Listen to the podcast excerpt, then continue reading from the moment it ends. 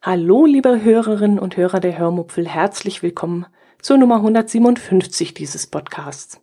Heute erzähle ich euch von Weihnachtsmarktbesuch und Silke macht euch Lust auf Urlaub. Sie hat mir nämlich wieder einmal einen ganz tollen Audiobeitrag zukommen lassen. Außerdem habe ich einen Audiokommentar bekommen, den ich euch natürlich auch gerne einspielen möchte. Viel Spaß beim Hören. Zuallererst, sofort, jetzt und auf der Stelle möchte ich mich ganz herzlich bei der Nicole von Nicoles Zuckerwerk, dem YouTube-Kanal, dem Blog und dem Online-Shop und ihrem Mann Dieter bedanken. Die beiden Verrückten haben mir eine ganz, ganz tolle Überraschung zukommen lassen. Ähm, ich weiß gar nicht genau mehr, wie das zustande gekommen ist, Ach ja, in der letzten Episode habt ihr ja das Kicktipp-Gespräch gehört, das ich mit Dieter geführt habe. Und nach der Aufnahme haben wir uns dann noch ein Weilchen unterhalten und dabei kam das Thema auch irgendwie auf Christstollen mit Marzipan. Und da ich ein riesiger Fan von Marzipan bin und Christstollen eigentlich auch sehr gerne mag, aber leider immer das Problem habe, dass darin ähm, Zitronat und Orangat zu finden ist, hat Dieter dann gemeint, man könne ja einen Christstollen auch ohne dieses eklige grüne und orangene, ja, Klebemonsterzeug da backen. Also, ich gab ihm dann natürlich auch recht und ähm, damit war das Thema aber eigentlich auch vom Tisch irgendwie. Tja, und ihr ahnt es jetzt vermutlich schon. Ihr schon, ich nicht. Ich stand nämlich erstmal wieder einmal auf dem Schlauch, auch in dem Moment, als dann bei mir ein Paket angekündigt wurde und dieses Paket dann auch kam und ich schon ziemlich gespannt war, ahnte ich immer noch nichts. Naja, so sagen wir mal so, ich checkte es wieder einmal nicht, ähm, wie das so oft der Fall ist. Ich stehe da immer ziemlich auf dem Schlauch. Ich habe dann das, das schwere Paket geöffnet und dann lag da zwischen einem Berg von Styropor-Schnipsel ein riesiger Leib Christstollen. Und zwar einer, wie ich dann später feststellen durfte, ohne Zitronat und ohne Orangat. Aber mit einem riesigen, dicken, fetten Marzipankern in der Mitte. Also das war so dermaßen sensationell und der schmeckte dann auch wirklich sowas von lecker. Ohne dieses Gummizeug, da, da schmeckte der sogar irgendwie wie ein leckeres ja, Nussbrot, nicht wie ein Weihnachtsbrot, wie ein, wie ein Marzipanbrot. Also ja, keine Ahnung, wie ich es beschreiben soll, aber das war dann wirklich so sensationell lecker.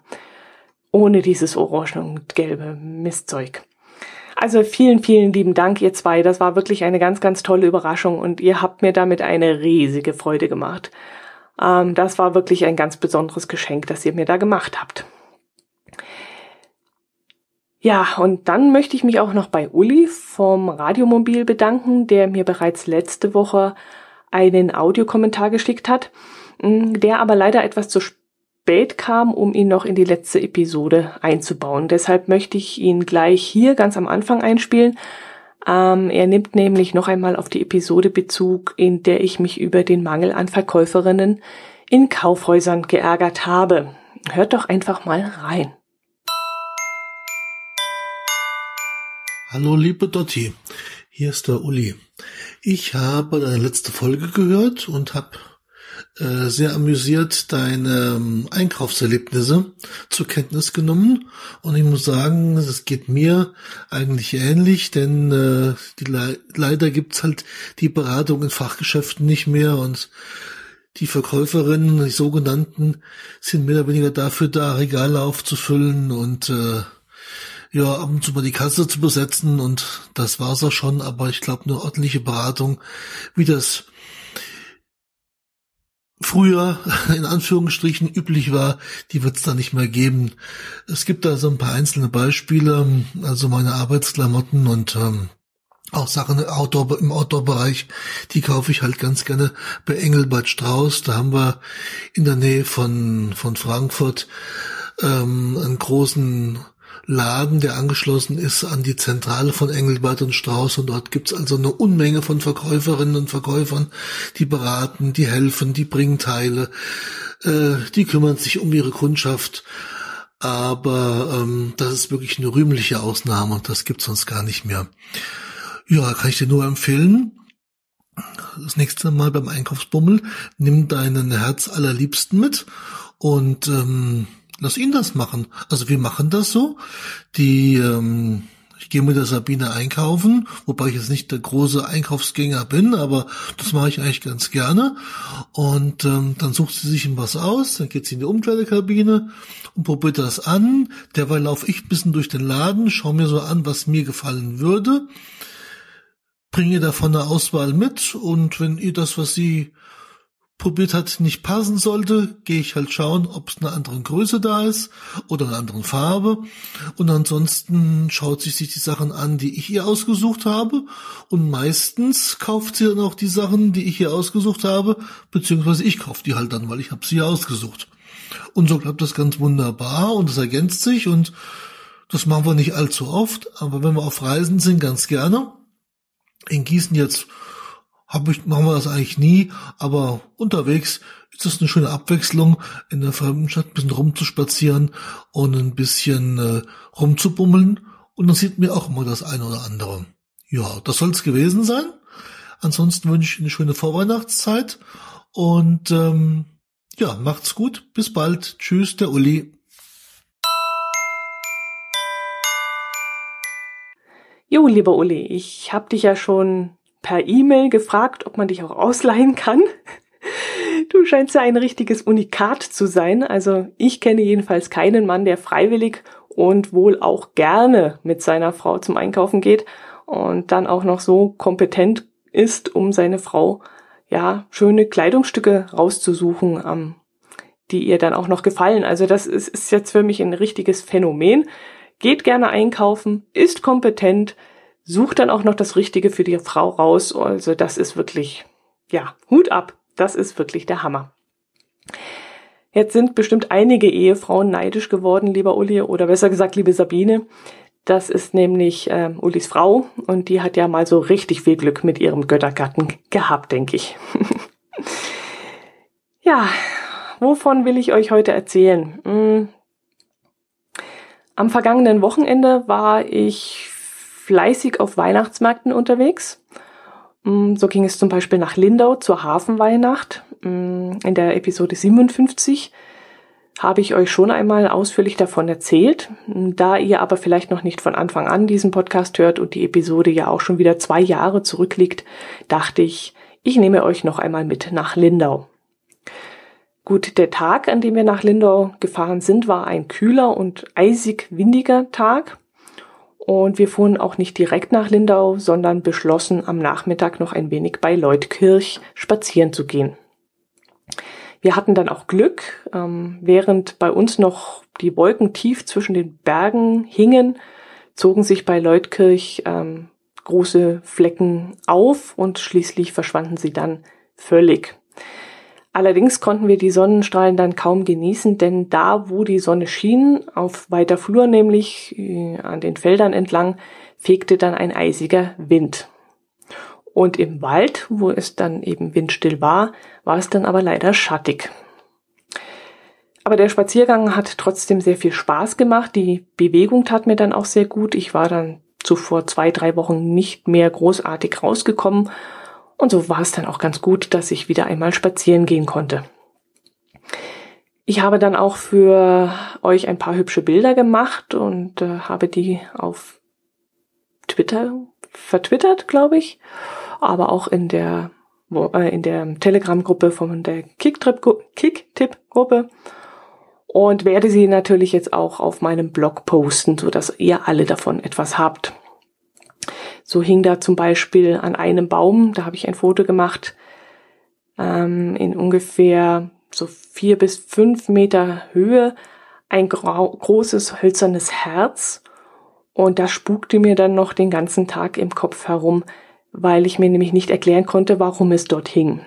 Ähm, es sah ziemlich schwer aus, also sehr, ein sehr dickes Holz war, war das, aus dem das Herz geschnitzt worden war und das hing an einem nicht sehr kräftigen Ast, mm, an einem eher unhübschen Feldweg.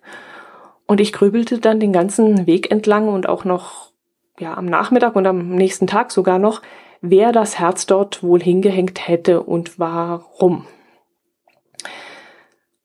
Ein weiteres seltsames Etwas am Wegesrand, Wegesrand fiel mir dann auch noch auf, nämlich eine Hausnummer. Ja, klingt jetzt eher unspektakulär, aber es war schon etwas Besonderes, denn an einem kleinen Häuschen am Wegesrand hing die Hausnummer 4 und das Lustige daran war, dass ich erst auf dem zweiten Blick kapierte, woraus diese Hausnummer gemacht worden war. Also die war definitiv selbst gemacht, nicht gekauft, nicht schmiedeeisern oder nicht aus Porzellan, wie man es ja öfters mal sieht, mm, sondern äh, es bestand aus Legosteinen. Da hatte jemand die Grundplatte eines Lego-Baukastens genommen und mit roten Lego-Steinen darauf eine 4 geformt. Ich musste da gleich zweimal hingucken, als ich das sah und musste dann doch breit grinsen über diese interessante Idee. Da war wirklich jemand sehr erfinderisch gewesen. Jo, nach dem schönen Spaziergang sind wir dann nach Lindau gefahren, wo wir auf einem der zwei riesigen Parkplätze einen Parkplatz suchten. Naja, ihr könnt euch sicherlich vorstellen, Wochenende, Hafenweihnacht, schönes Wetter. Da ging es natürlich ziemlich heiß her. Wir haben uns dann auch mit anderen Autofahrer um die Parkplätze geprügelt. Nein, wir natürlich nicht, aber ich habe zwei andere Autofahrer dabei beobachtet, wie sie von zwei Seiten kamen und nun dann um einen Platz kämpften, aus dem gerade jemand ausparken wollte. Und äh, ja, wir haben uns dann dort nicht daran beteiligt. Wir wären ja auf jeden Fall Dritter geworden. Das war ja auch Quatsch. Aber ich fand es schon sehr interessant, wie dann jeder so nochmal zehn Zentimeter vorgefahren ist und nochmal zehn und nochmal zehn. Und ich bin Erster, ich fahre da jetzt rein. Das war schon interessant anzusehen. Wir haben uns dann ziemlich Scheps an eine Ecke gestellt, die eigentlich gar kein richtiger Stellplatz war, sondern eigentlich noch zum Weg gehörte. Aber da sich einige auf ähnliche Weise so hingestellt hatten, haben wir das dann eben auch gemacht. Um es vorne wegzunehmen, es ist auch alles gut gegangen, also wir wurden nicht abgeschleppt und haben auch keinen Strafzettel bekommen. Dann sind wir zum Hafen spaziert. Mir knurrte dann mittlerweile auch schon der Magen und so blieben wir dann auch gleich bei der ersten Weihnachtsbude hängen, bei der man ähm, belegte Laugenstangen mit Käse überbacken kaufen konnte. Das kannte ich so noch nicht. Also heiße Seelen kenne ich natürlich. Davon habe ich euch ja auch schon mal erzählt. Das sind so lange baguetteförmige Brötchen mit Salz und Kümmel bestreut, die man dann mit Salami oder Schinken, Gurken, Zwiebeln und Tomaten belegt und dann eben ähm, mit Käse überbackt. Aber diese Laugenstangen, das war dann mal was ganz was anderes. Ähnlich wie die Seelen, ja, ähm, aber eben, dass das Brötchen in Anführungszeichen eben aus einer Laugenstange bestand. Wir haben uns dann aber nur eines gekauft, weil wir ja noch viel vorhatten und überall mal dann probieren wollten. Und wir haben uns diese eine Laugenstange dann geteilt und das war wirklich auch sehr, sehr lecker und ich habe mir dann auch vorgenommen, das auch mal zu Hause auszuprobieren. Mm, auf der Laugenstange, die wir da gegessen haben, waren dann kleine Speckstückchen und Zwiebeln und das Ganze war dann, wie gesagt, gut mit Käse überbacken, mit einem sehr guten Käse auch. Und das war wirklich sehr, sehr lecker. Und mir läuft gerade wieder das Wasser im Mund zusammen, wie immer an dieser Stelle, wenn ich über Essen rede. Dann sind wir weiter spaziert und haben dann auch noch die anderen Verkaufsstände angeschaut, aber eher nur so nebenbei. Wir waren ja schon mehrmals auf der Hafenweihnacht und äh, diese Stände ändern sich eigentlich nicht grundsätzlich. Die sind eigentlich immer gleich und äh, da ich im Vorfeld nichts ins Auge gefasst hatte, was ich kaufen wollte, blieben dann meine Blicke auch immer nur recht kurz ähm, an den Produkten hängen. Da gab es unter anderem zum Beispiel Wollmützen, ähm, die dieses Jahr mit einem Kunstfellpuschelbommel, Kunstfellpuschelbommel, äh, was ist das, was ist das für ein Wort? Ähm, ja, also Wollmützen, das ist klar, das kennt ihr. Und obendrauf dann mit so einem Bommel, ist auch noch logisch. Ähm, bloß dieser Bommel bestand dann eben nicht aus ebenfalls Wolle, sondern aus so langen Kunstfellfasern, Federn. Also aus sowas Mantelkragen sind öfters aus diesem Material, aus, aus diesem komischen Kunstfell. Und das gibt es eben momentan auf solchen Mützen. Ähm, ja, ich habe gerade eine Mütze aktuell und brauche deswegen nichts Neues. Und ähm, ansonsten wäre das sicherlich hübsch gewesen. Ich frage mich dann in diesem Moment bloß immer, wie man sowas waschen soll. Denn in der Waschmaschine wäre dieser Fellbommel wahrscheinlich kaputt gegangen. An einem anderen Stand gab es dann Gartendeko-Artikel in Rostoptik. Also irgendwelche Kunstobjekte oder Kerzenhalter, in der man dann so ein Windlicht stellen kann. Oder Fackeln oder sowas kommen dann, glaube rein. Dann gab es Schalen auch in dieser Rostoptik, in der man dann irgendwas reinpflanzen oder dekorieren kann. Alles sehr nett anzusehen, aber für uns besteht da im Moment überhaupt kein Bedarf. Vielleicht später mal, aber im Moment äh, haben wir keinen Platz dafür. Dann gab es natürlich auch diverse Stände, die Produkte aus Glas angeboten haben, Weihnachtsbaumdeko oder Glasschmuck, die man ins Fenster hängen kann. Eigentlich ganz hübsche Sache, Sachen, aber da brauche ich im Moment eben auch nichts. Hm, beim Glasschmuck habe ich mich dann auch gefragt, ob die Farbe vielleicht ausbleicht, wenn man das Zeug ins Fenster hängt und die Sonne dann drauf scheint. Ah, ich könnte mir durchaus vorstellen, dass so eine rot gefärbte Glasstruktur sehr schnell zu einem schmutzigen Rosa wird, äh, wenn das so in der Sonne, in der prallen Sonne hängt und das dann vielleicht nicht mehr so hübsch aussieht. Aber ich weiß es natürlich nicht. Auf dem Weg dann an den Ständen entlang haben wir dann auch die eine oder andere Leckerei entdeckt, die wir dann später probieren wollten und wo wir gedanklich schon einmal vorsortiert haben, was wir uns ähm, dann ja gönnen wollen. Und was dann eher zweite Wahl ist bei diesem umfangreichen Aus, bei dieser umfangreichen Auswahl, die es da in der Hafenweihnacht gibt, fällt einem die Entscheidung dann allerdings ziemlich schwer. Und man kann dann auch nicht den ganzen Abend essen und nicht an jedem Stand irgendwas kaufen. Und so haben wir dann bei dem ersten Rundgang schon mal so ein bisschen geguckt, was macht uns am meisten an. Schlussendlich habe ich mich dann wieder für den Flammlachs entschieden. Das ist eine Lachsseite, die über dem offenen Feuer gegrillt wird und wo dann kleine Stücken rausgeschnitten werden. Da ist dann, äh, das ist dann auch immer ein Anziehungspunkt für die Besucher, wenn dort nämlich so ein offenes Feuer brennt. Das ist dann auch ein ganz anderes Licht und eine Wärme, die da ausstrahlt und das lockt die Schaulustigen dann natürlich immer sehr an. Man muss dann an diesem Stand auch immer relativ lange anstehen, was aber nicht unbedingt an dem Lachs liegt, der da einfach seine Grillzeit benötigt, um gar zu werden, sondern auch an den Leuten, die da in der Bude stehen und sich eigentlich mehr im Weg umgehen, als sich gegenseitig zu helfen. Als ich mich nämlich dort anstellte und dort meinen Flammlachs bestellen wollte, fragte mich erst die eine Frau, was ich denn haben möchte und welche Soße dazu. Kurze Zeit später fragte dann die andere Frau, was ich dann haben möchte. Ähm, dann habe ich ihr gesagt, ich bekomme schon. Dann fragte mich wieder die erste Frau, welche Soße ich drauf haben möchte, obwohl sie mich das schon gefragt hatte. Dann die zweite Frau, ob ich schon bekommen würde. Also die waren sehr, sehr unaufmerksam und irgendwie, keine Ahnung, unorganisiert oder überfordert. Obwohl die Kunden selbst, die davor standen, die waren eigentlich alle recht entspannt und, Druck, äh, und, und na, übten auch keinen Druck aus auf die Verkäuferinnen, ähm, denn die standen da alle so vor dem Feuer und haben dann den Lachs gesehen, wie der in den Flammen so brutzelte. Und die Wärme des Feuers, die haben wir dann alle genossen und waren dann ganz friedlich und haben gewartet, was dann eigentlich keinen Druck ausüben sollte auf die Damen. Trotzdem waren sie irgendwie, ja, etwas, etwas verstrahlt, sage ich mal. An den anderen Ständen, Ständen musste man dann übrigens auch sehr lange warten, aber das lag dann unter anderem auch daran, dass zum Beispiel ein Ofen oder eine Fritteuse nicht ähm, ja, schnell genug nachliefern konnte, weil eben nicht genug Platz darin war.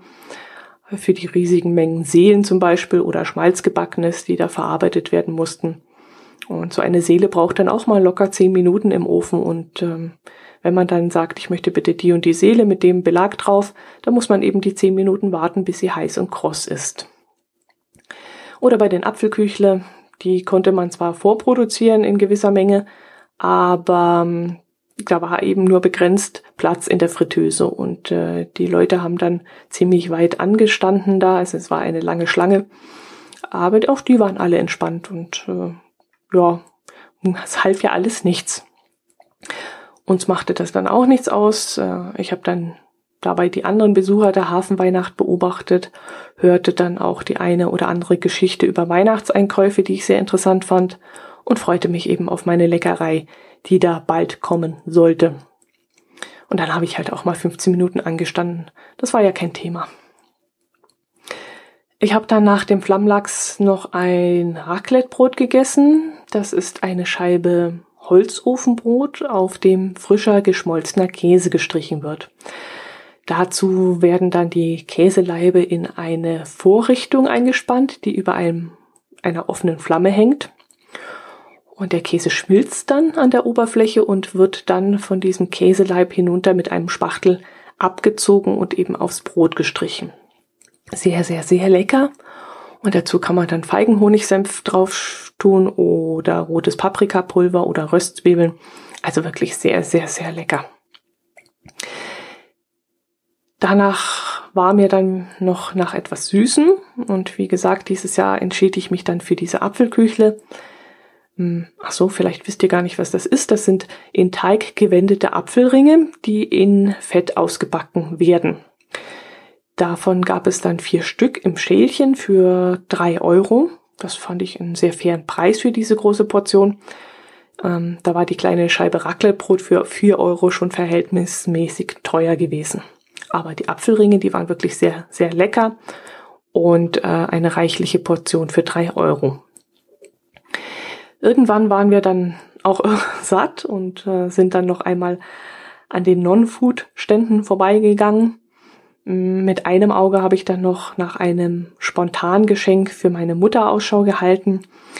Wir schenken uns zwar zu Weihnachten nichts, aber ja, wenn mir gerade etwas ins Auge gehüpft wäre, hätte ich das schon noch mitgenommen, aber da war wirklich nichts, was mir spontan gefallen hätte oder was zu meiner Mutter gepasst hätte. Ja, das war's dann auch schon. Inzwischen war es dann auch schon dunkel geworden und die Buden leuchteten in der klaren und kalten Luft der Bodenseestadt.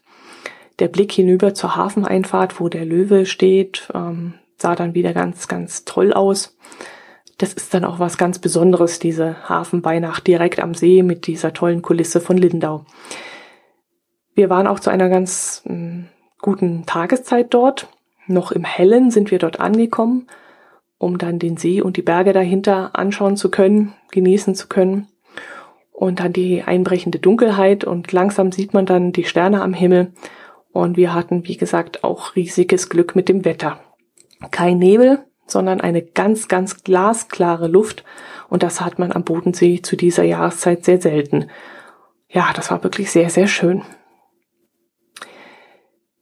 Jo, das soll es dann gewesen sein. Jetzt würde ich sagen, mache ich euch noch ein wenig Fernweh oder besser gesagt, nicht ich, sondern die Silke. Sie hat mir nämlich mal wieder einen Audiobeitrag geschickt, ähm, eine ja schöne schöne, ein schöner Beitrag, um Fernweh zu wecken, eine ganz tolle Erzählung, um euch Appetit auf Madeira zu machen. Ähm, ich darf mich an dieser Stelle schon einmal bei euch verabschieden und euch auch weiterhin eine schöne Adventszeit wünschen. Ähm, ach ja, und ich darf mich wieder einmal für eure Einkäufe bei Amazon bedanken. Da scheinen ein paar schon ihre Weihnachtseinkäufe getätigt zu haben. Vielen Dank dafür dass ihr in diesem Zusammenhang auch an mich gedacht habt und den Weg über meinen Werbelink gegangen seid. Vielen, vielen lieben Dank dafür.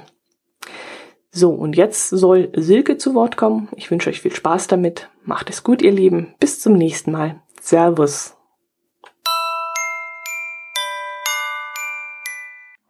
Hallo Dotti. Heute möchte ich von meinem Canyoning auf Madeira erzählen. Den hatte ich zwar in meinem letzten Urlaub auf dieser Insel bereits geplant, allerdings ist uns da irgendwie was dazwischen gekommen. Keine Ahnung, was da war. Auf jeden Fall hatte ich es mir diesen Urlaub fest vorgenommen. Ähm, leider hatte mein Begleiter noch kurz vor unserem Urlaub einen Fahrradunfall und musste noch an der Schulter operiert werden, sodass eigentlich Canyoning für ihn nicht in Frage kam. Während des Urlaubs habe ich es nochmal angesprochen, wie es denn bei ihm ausschauen würde. Und er sagte dann einfach, ich soll es machen.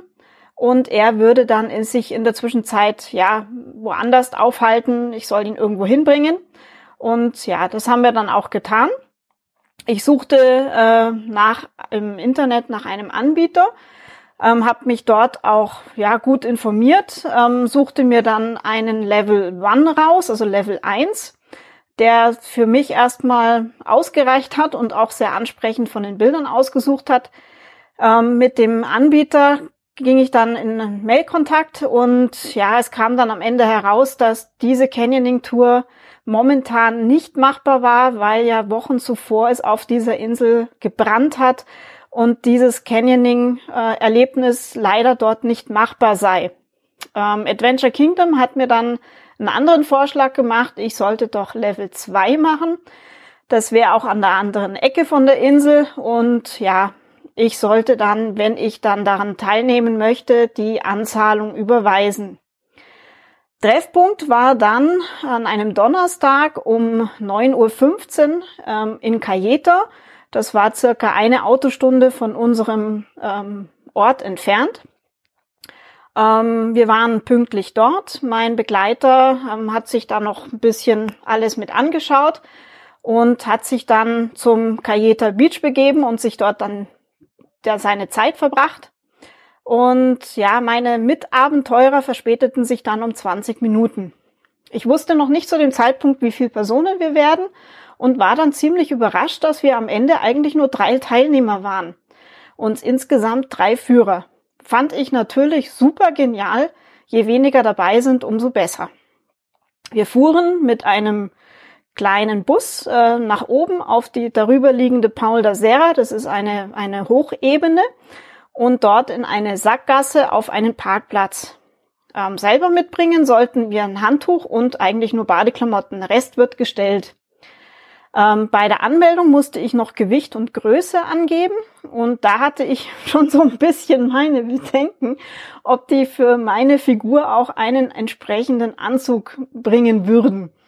Aber muss echt sagen, das hat top funktioniert. Der Anzug war zwar schon ein bisschen eng, also ein doppelt drei Millimeter Anzug, aber es war schon so, dass ich mich drin bewegen konnte und mich dann doch, ähm, ja, zumindest, sage ich mir, einigermaßen wohlgefühlt habe. Es hätte auch schlimmer sein können. Ähm, ja, mit dabei waren dann noch die Neoprensocken, die waren dann auch wirklich notwendig, weil das Wasser war schon wirklich sehr, sehr kalt. Und spezielle Canyoning-Schuhe. Und sowas habe ich ja echt noch nie gehabt. Ich kam mir vor wie Spider-Man. Da war so viel Grip in diesen Schuhen, selbst wenn alles nass um einen herum war und die Schuhe nass und der Boden nass und die Steine klitschig. Hey, das war der Hammer. Die haben nur noch auf, auf dem Stein geklebt. Wahnsinn, echter Wahnsinn. Also sowas, muss ich sagen, das ist schon fast zu überlegen, sich sowas zu besorgen weil für manche ähm, Touren ist es, denke ich, auch mal ganz sinnvoll, sowas zu besitzen. Ähm, natürlich noch einen Helm auf dem Kopf, ein Klettergeschirr und was ganz lustig war, wir hatten alle so gelbe Plastik, ähm, ja, wie soll man sagen, so Plastiktüten am Popo. Das waren dann unsere Rutschen. Also sollte man sich irgendwo mal hinsetzen und, und am Stein entlang rutschen, geht dann dadurch natürlich nicht der Neoprenanzug kaputt. Sah aber lustig aus. Ähm, ich hatte noch meine, oder nicht meine, sondern von meinem Begleiter eine Actioncam GoPro mit dabei. Die versuchten wir dann am Helm zu befestigen. Dort waren Halterungen. Aber es hat leider nicht funktioniert, weil mir der Helm am Ende ein bisschen zu groß war und das Gewicht an, von dieser GoPro mir den Helm immer nach vorne gezogen hat. Äh, Gott sei Dank hatte ich noch ein Brustgeschirr dabei und so konnten wir das dann übers Brustgeschirr lösen. Ähm, anschließend sind wir dann circa 10 bis 15 Minuten äh, zum Ribera de Lajeado gelaufen, unser Ziel. Ähm, wir, dort erhielten wir dann eine Einweisung, Verhaltensregeln, auch wie man, wenn irgendwas vorne gesagt worden ist oder ein Stein ist lose, sollte man das dem Hintermann immer weitergeben. Also von der Einweisung auch wirklich erstmal top. So kamen wir dann unten an in diesem Canyon und ja, schon ging es gleich los, war dann ein Knotenseil angebracht, mussten wir uns also erstmal zwei bis drei Meter abseilen und kamen dann am Ende das erste Mal ins kühle Nass. Ähm, ja, es war kalt. am Ende mussten wir dann erstmal wieder aus dieser Kuhle raus und liefen dann über Stock und Stein. bis wir dann zu unserem ersten Absprung kamen. Ähm, dort erklärte uns dann auf Englisch unsere beiden Guides, äh, was wir zu tun hätten. Wir sollten genau in eine spezielle Richtung springen, damit wir also auch wirklich in, den, in die tiefen, tiefe Gumpe eigentlich reinspringen können. Und dann kam das einzige Wort auf Deutsch, ich sollte eine A-Bombe machen. Ähm, ja, gut, also kein Problem. War circa vier bis fünf Meter hoch. Und äh, man sollte also nicht kerzengerade runterspringen, das wäre sonst äh, von der Tiefe der Gumpe nicht machbar. Jo, gesagt, getan. So waren wir dann doch ähm, relativ zügig dort durch und kamen dann zu unserem nächsten Absprung. Der war dann schon sieben Meter hoch. Und da ging mir dann schon ein bisschen so das Herz in die Hose. Mein höchster Sprung im Schwimmbad war ja mal bisher fünf Meter. Auf dem Zehner habe ich mich nie getraut und sieben Meter eigentlich auch noch nie wirklich. Ja, aber gut, nichtsdestotrotz. Man hat ja einen Anzug an und ja, was soll's. Einfach runter. Und hat auch super geklappt. Anweisung war auch, wie wir alles in der Luft äh, machen sollten. Also erstmal die Arme von sich wegstrecken, damit man eine gewisse Stabilisation erhält. Und bevor wir eintauchen, die Hände dann ganz nah an den Körper ranziehen. Ähm, war auch unten ein kleiner See, da mussten wir dann erstmal ein bisschen durchschwimmen. Ja, und wie es halt mit Neoprenanzügen dann immer so ist, man ploppt ja auch schon ganz schön an der Oberfläche und weiß nicht wirklich, wie man sich bewegen sollte. Also man fühlt sich da schon etwas unwohl, wenn man da kein zusätzliches Blei am Körper hat, äh, wie ich es sonst so vom Tauchen gewöhnt bin. Aber es hat schon funktioniert. Und ohne Flossen an, an den Füßen kommt man auch nicht richtig vorwärts, aber klappt ja schon. Als nächstes kam dann unsere nächste Abseilaktion. Das waren dann circa 25 Meter. Ähm, wir bekamen auch wieder eine super Anweisung oder Einweisung, wie wir alles machen sollten. Es ging dann 10 Meter rückwärts nach unten und dann sollten wir uns von der Wand abstoßen und es ging dann nach hinten weg über ein Flying Fox über den See drüber. Wow, das war also auch wirklich ein geniales Gefühl, darüber zu gleiten. Also das war richtig schön. Unten angekommen haben wir erstmal eine kleine Erfrischung bekommen von unseren Guides. Die hatten also auch etwa eine Kleinigkeit zum Essen mit, währenddessen sie wieder das Seil abgebaut haben. Ach genau, und dazu muss man sagen, die waren super organisiert. Die waren ja zu zweit. Und es war immer so, also ganz am Anfang waren immer beide um uns herum. Und auf einmal hat man sich gefragt, Mensch, wo ist denn der eine hin? Ist der in der Zwischenzeit schon nach vorne gelaufen und hat diese Abseilgeschichte alles eingebaut und dementsprechend eigentlich auch super organisiert. Wir hatten eigentlich nie irgendwo eine Wartezeit, außer jetzt bei diesem Abbau von diesem von dieser Seilgeschichte. Ähm, ansonsten der ganze Aufbau, der war schon im Vorfeld von den Jungs erledigt. Ja, anschließend wieder mal über Stock und Stein oder auch im Fluss mal weitergelaufen oder irgendwo was kurz durchschwimmen, kam dann noch der Sprung für 10 Meter. Da muss ich dann sagen, war mir dann doch ein bisschen zu viel und ich entschied mich dann für den Flying Fox. Wenn der jetzt nicht da gewesen wäre, wäre ich wahrscheinlich auch gesprungen. Aber ich wollte dann auch diesen Flying Fox machen, weil der wirklich schön parallel am Felsen entlang nach unten ging und dann am Ende im Wasser gelandet ist. War auch super klasse. Unsere Guides, Philippe und Thiago, waren wirklich genial, sehr einfühlsam, haben uns auch wirklich immer das Gefühl gegeben, sicher zu sein. Sie haben genaue Anweisungen gegeben, haben uns Zeit gelassen, wenn wir einfach länger gebraucht haben. Also ein Team wirklich absolut genial. Und landschaftlich, Leute, also sowas Wahnsinn. Strahlend blauer Himmel oben drüber, diese Naturformationen mit den Steinen, das Wasserrauschen, einfach ja das Grün um einen herum, also wirklich genial. Wir hatten Außentemperatur von, glaube ich, zu circa 22 Grad. Wasser kann ich jetzt nicht wirklich sagen, aber warm war es nicht. Also ich denke, dass das schon so auf 13, 14 Grad war. Vielleicht ein bisschen kälter sogar noch, aber ich kann es jetzt nicht. Wir haben ja kein Gradmesser dabei gehabt. Am Ende kamen wir zu, ja, wurde es dann auch schon wieder ebener. Da hat man gemerkt, da passiert nicht mehr so arg viel. Hatten wir dann noch eine längere Laufzeit im Flussbett.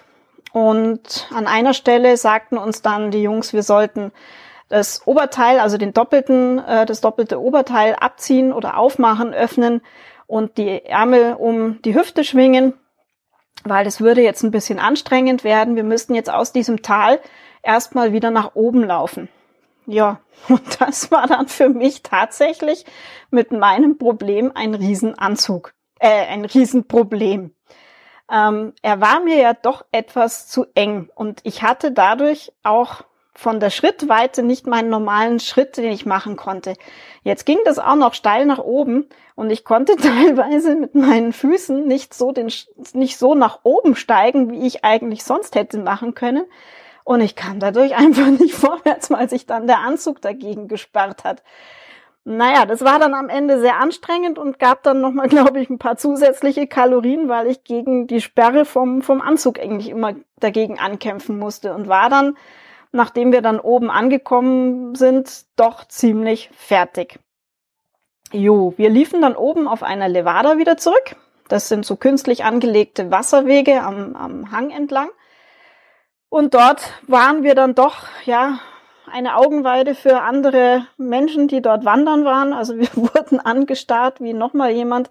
Klar, da kommen fünf Leute entgegen, die in Neoprenanzug, Helm auf dem Kopf, bunten Schuhen und Klettergeschirr einem entgegenlaufen. Und ja, gut, es ist ja meistens auf diesen Wegen auch nicht sehr breit. Wir sind dann eigentlich immer in die Levada gestiegen, weil wir waren ja schon nass. Und so konnten wir dann eigentlich relativ zügig immer an den Leuten vorbeilaufen. Und so mussten wir noch circa eine halbe Stunde laufen, bis wir dann wieder am Ende am Auto angekommen sind.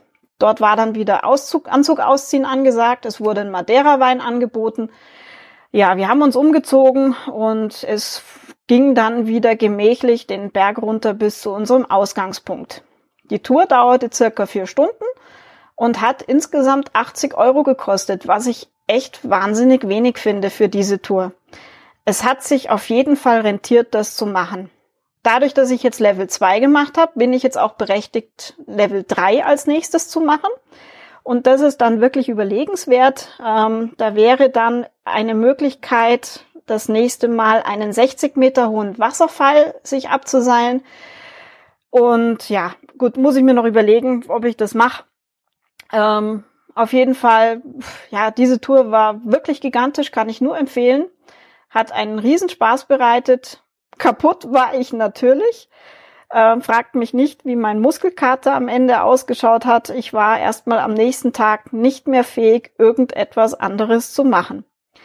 Ich schicke da Dotti noch ein paar Bilder mit. Ähm, mal schauen, was sie davon ein einstellt. Ähm, ja, guckt euch das an und ich kann es euch empfehlen. Macht sowas. Es macht tierisch Spaß. Danke. Ciao.